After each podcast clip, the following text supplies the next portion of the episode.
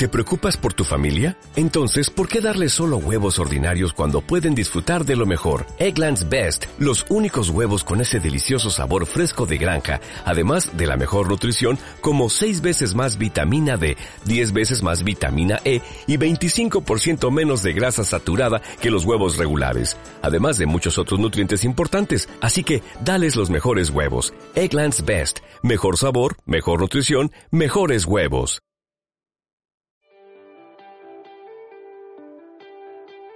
Canal Retina. Información y actualidad sobre la retina en español. Programa elaborado por la Asociación Retina Murcia, Retimur. Presenta David Sánchez. Hola y bienvenido a este nuevo episodio de Canal Retina.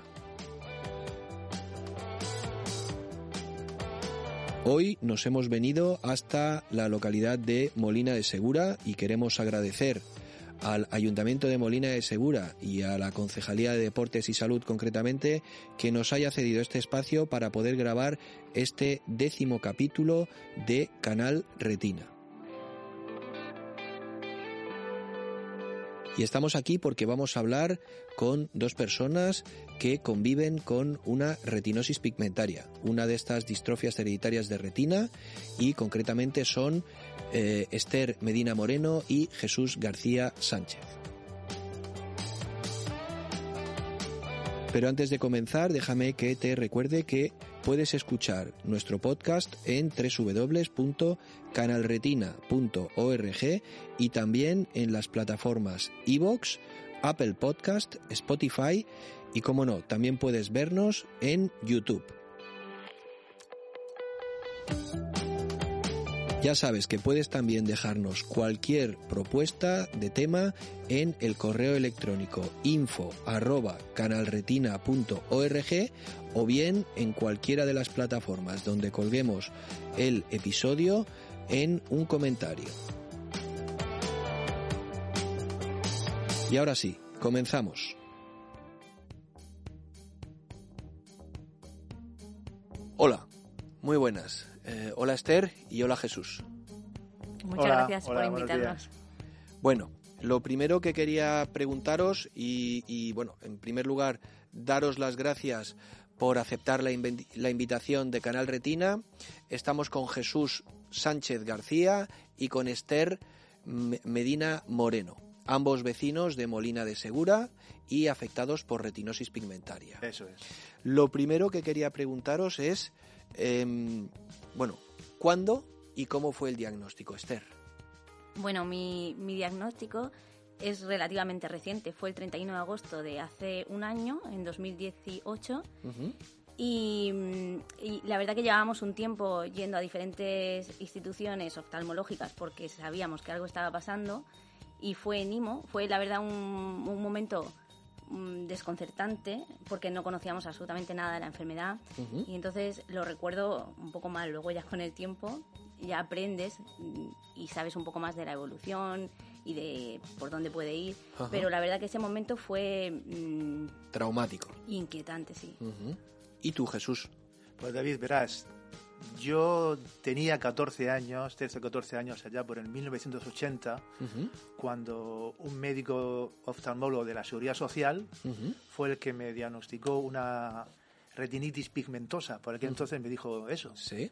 Y, y recuerdo que ya había visitado yo mm, en clínica privada, en consulta privada, a dos oftalmólogos y no habían Ajá. dado con la tela. Simplemente había salido con la recomendación de ponerme gafas Sí. Y bueno, pues no recuerdo yo, a, a- a diferencia de ella, no recuerdo que fuese traumático, porque en su momento yo con 14 años pues no tenía yo el concepto de que yo me fuese a quedar ciego. En su momento cuando me dijo el doctor que era una enfermedad problemática que degeneraba posiblemente en una ceguera conforme fuese avanzando la vida, no pensé yo que me fuese a afectar y de hecho no fue para mí nada traumático en su momento.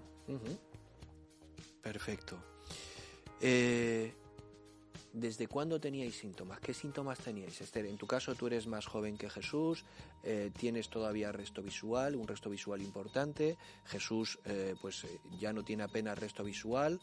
Pero, mm, ¿qué síntomas? ¿Cuáles? ¿Qué, qué, qué, qué notas en la visión?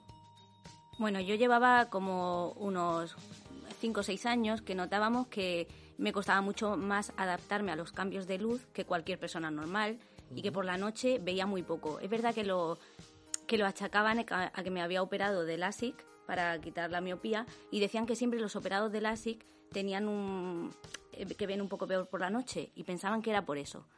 Pero también veíamos que yo, por ejemplo, mis amigos siempre se reían diciendo que era daltónica, que no veía bien los colores.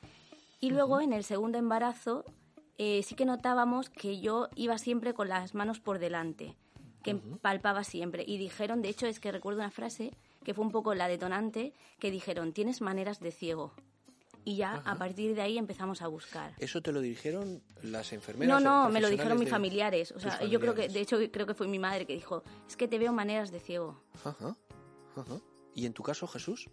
Pues en mi caso, si pongo a hacer memoria, eh, yo recuerdo que de niño, cuando jugaba en la calle a fútbol o a lo que fuese, cuando todavía los niños jugaban en la calle,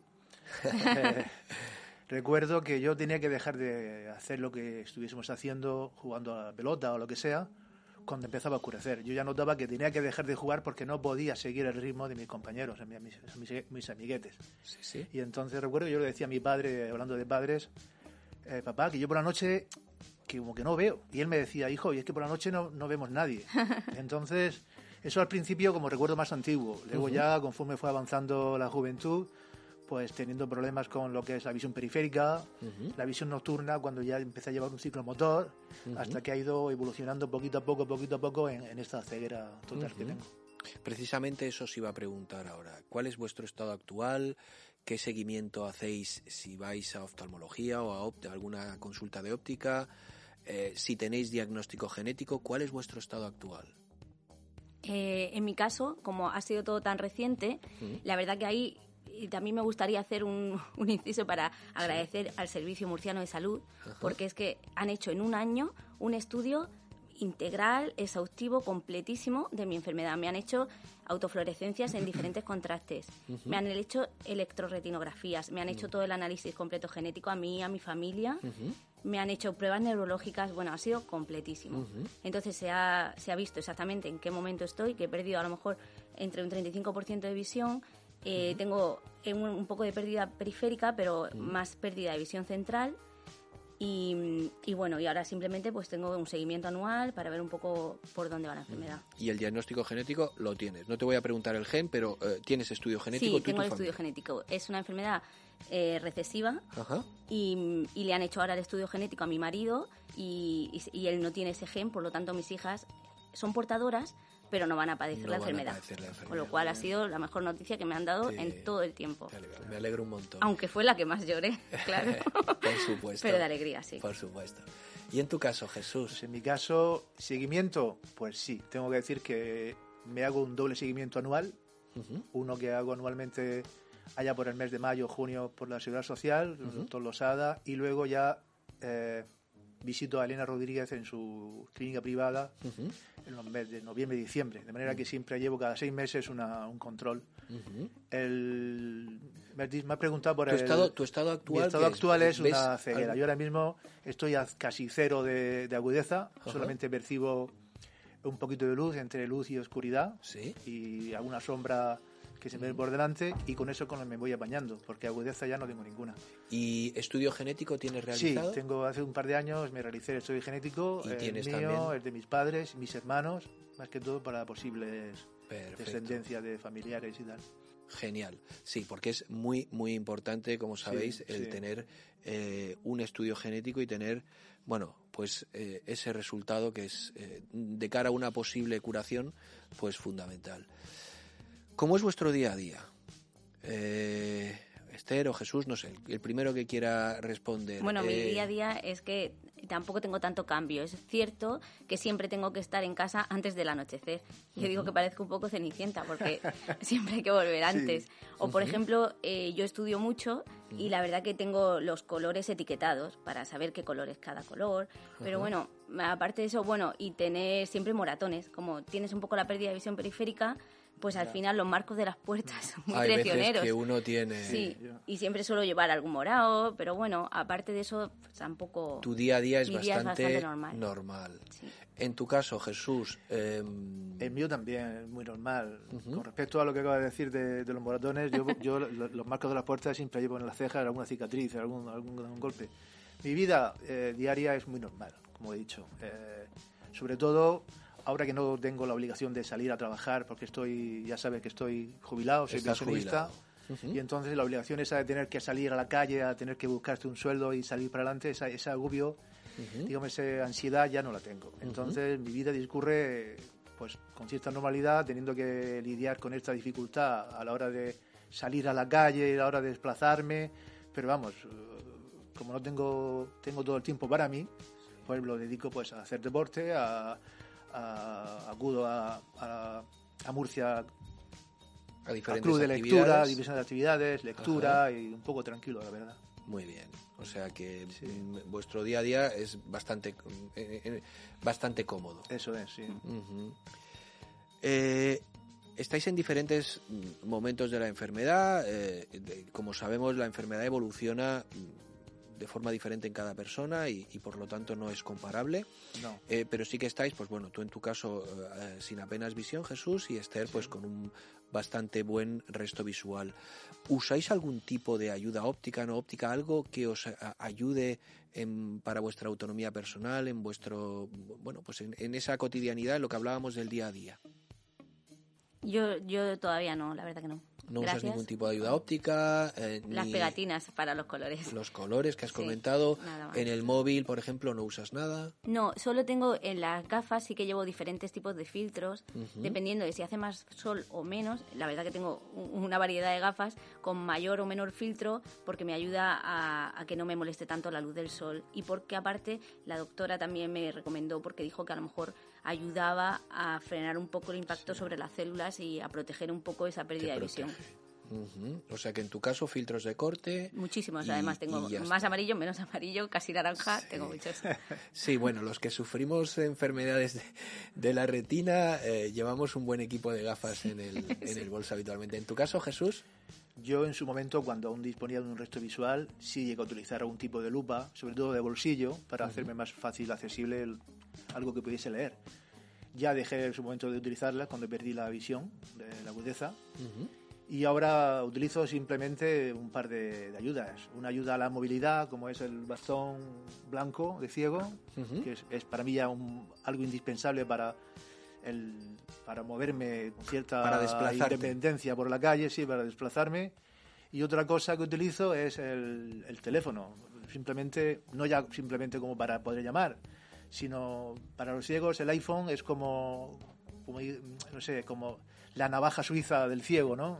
Un teléfono que dispone, aparte de- de- de- del típico, eh, de un montón de gadgets, de aplicaciones que nos hace mucho más fácil acceder a un montón de cosas, desde poder ver eh, qué- de qué color es la camisa que me voy a poner por la mañana, hasta poder ver, mm, me identifica el billete con el que voy a pagar en el, supermercado, hasta poder descargar alguna aplicación, algún libro en la biblioteca digital de la ONCE, poder leer, incluso, no sé, si recibes alguna carta del ayuntamiento, eh, le echo una foto y, y me la lee. ¿no? O sea, en ese sentido, una ayuda indi- Facilita tu vida Mucho, mucho. muchísimo, Y eso yo no soy ningún tampoco, no soy muy diestro en eso, pero sí me ayuda.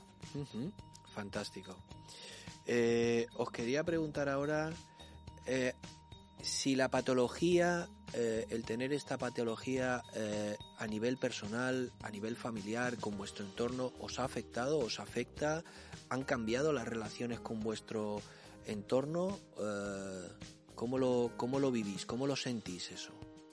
Bueno, pa- para mí que además el diagnóstico es ha sido tan tan reciente y tan eh, nadie en la familia tenía esta enfermedad, entonces ha sido como un shock y, y sí que notas pues un apoyo tremendo, toda la familia eh, que te arropa, que te sientes de repente, eh, bueno, toda la familia pues se- se quieren y, y hay esa implicación familiar, pero ahí lo notas, notas ese calor de la familia, que de repente todo el mundo está como un poco más pendiente de ti, un poco más Sí. preguntándote cómo estás y esas Sí. cosas pues, eh, oye, pues... eh, vienen muy bien. Sí, sí, por supuesto, por supuesto. ¿Y en tu caso, Jesús? Pues yo igual, yo desde el primer momento que me diagnosticaron una enfermedad y a lo largo del tiempo que he ido perdiendo, eh, no he notado nada más que, pues eso, un apoyo incondicional y de mi familia que está ahí al quite para lo que pueda necesitar. Incluso de mi familia, eh, mi familia incluso de mi pareja, ¿no? Que, que ya se ha hecho cargo de mí con, la enfermedad. Sí. Y bueno, eh, que no hay que olvidar que ya ellos son durante gran parte del día son mis ojos, ¿no? Ellos son los que me dicen, oye, por aquí, o eso, lo que, no sé, que sí, en ese sentido no tengo ningún problema.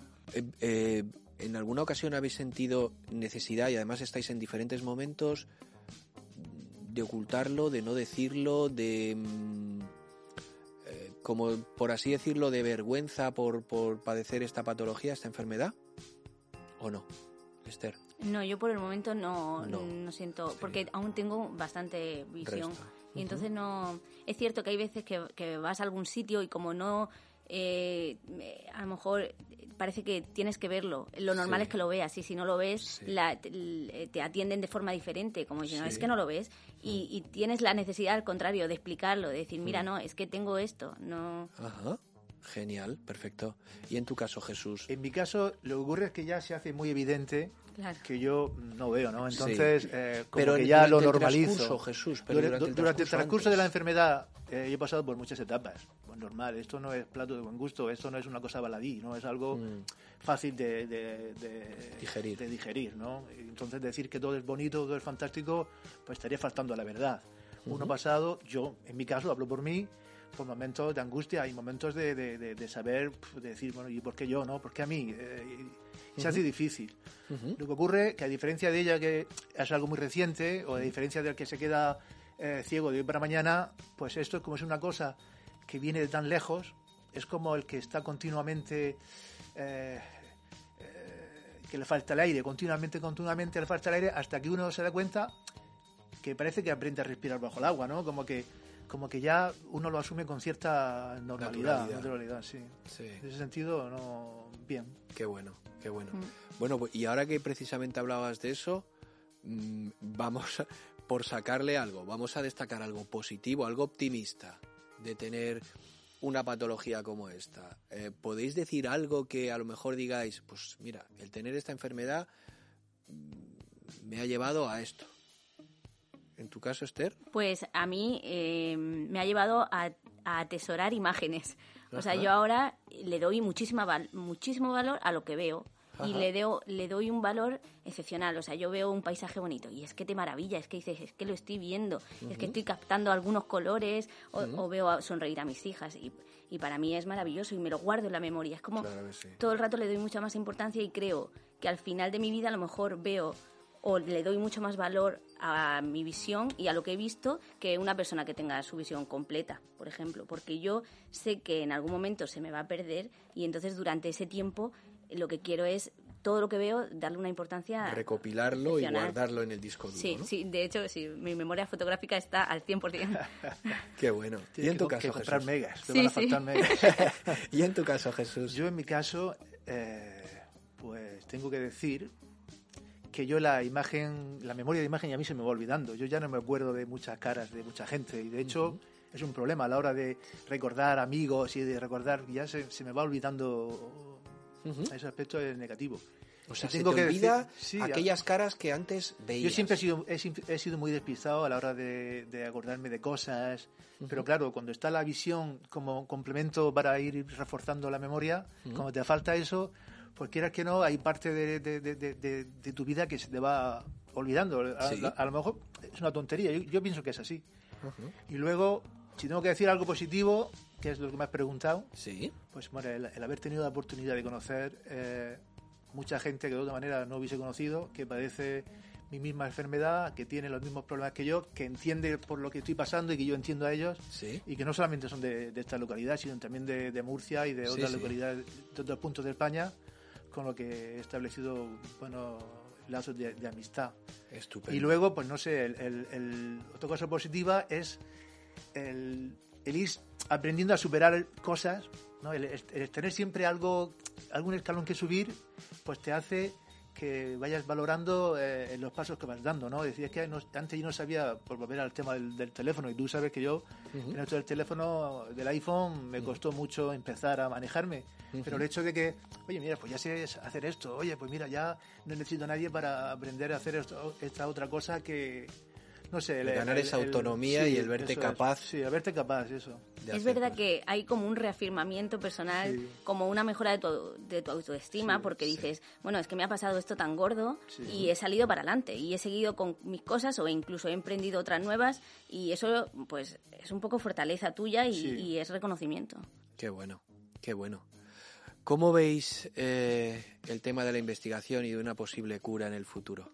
¿Qué os parece? ¿Cómo percibís yo ahí es que soy totalmente rotunda porque yo creo que la cura existe, ya, ya está. Ostras. Es verdad que falta desarrollarla e implantarla, pero creo que es una realidad total. Yo, en cambio, no por polemizar, yo pienso que hay que mirarlo con un poco más de perspectiva. Evidentemente, ya no pasa como cuando íbamos hace 20 años al oftalmólogo a decir, oye, venga a ver que me veas cómo estoy, y cuando terminaba la consulta te decía que iba todo bien o todo igual, te preguntabas, oye, doctor, ¿y de lo mío qué? ¿No? ¿Tienes, ¿Tienes tu cura? Y siempre se con lo mismo, que esto no tiene cura, que tienes que hacerte la idea de lo que hay. Eso ya ha pasado la historia. Ahora, pues, parece que se empieza a ver la luz al final del camino, efectivamente, estamos ya acostumbrados a escuchar que se está trabajando en ello, que hay muchos avances en cuestión de genética, experimentaciones, pero sigo pensando que esto no es de hoy para mañana. de hoy para mañana. Yo, sinceramente, pienso que para mí, en concreto, no va a haber solución. Ahora bien, mientras sea para la. Por ejemplo, para mis sobrinos que vienen detrás, si es que tienen la mala suerte de, de, tener la, enfermedad, o para las siguientes generaciones va a haber cura seguro, vamos.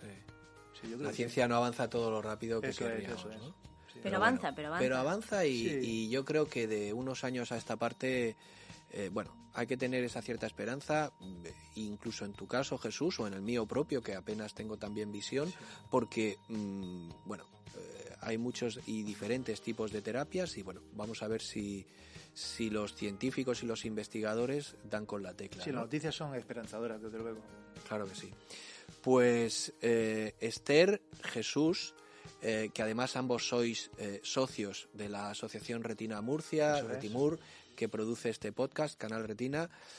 Eh, os quiero dar las gracias con mayúsculas porque además creo que habéis aportado diferentes puntos de vista pero muy enriquecedores los dos y ha sido un placer teneros en este episodio para un poco mm, que la persona que está ahí al otro lado de este podcast se dé cuenta de, bueno de cómo vive la enfermedad cómo viven la enfermedad, en este caso dos personas, en este caso Esther y Jesús. Muchísimas gracias. Gracias a ti. Gracias a vosotros por invitarnos. Gracias. Pues bien, eh, una vez eh, finalizado este episodio, eh, te pido que si te ha gustado, pues le des a me gusta y lo compartas en tus redes sociales para de esta forma poder llegar a más gente y que puedan escuchar y ver, en el caso de que así lo prefieran, nuestro podcast.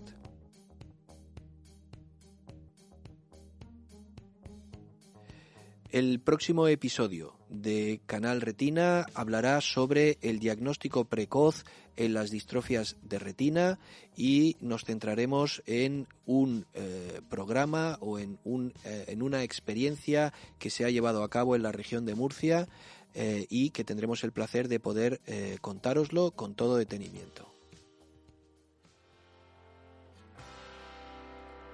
Ya nada más, simplemente agradecerte que estés ahí al otro lado y desearte que seas muy feliz y que tengas en cuenta que Retimur mira por ti.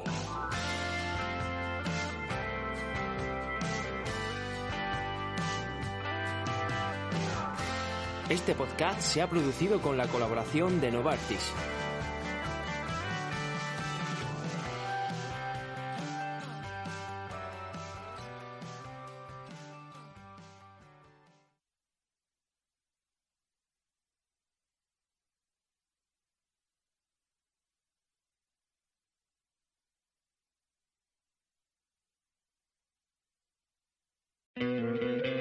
¿No te encantaría tener 100 dólares extra en tu bolsillo? Haz que un experto bilingüe de TurboTax declare tus impuestos para el 31 de marzo y obtén 100 dólares de vuelta al instante. Porque no importa cuáles hayan sido tus logros del año pasado, TurboTax hace que cuenten. Obtén 100 dólares de vuelta y tus impuestos con 100% de precisión. Solo con Intuit TurboTax. Debes declarar para el 31 de marzo. Crédito solo aplicable al costo de la presentación federal con TurboTax Full Service. Oferta sujeta a cambios o cancelación en cualquier momento.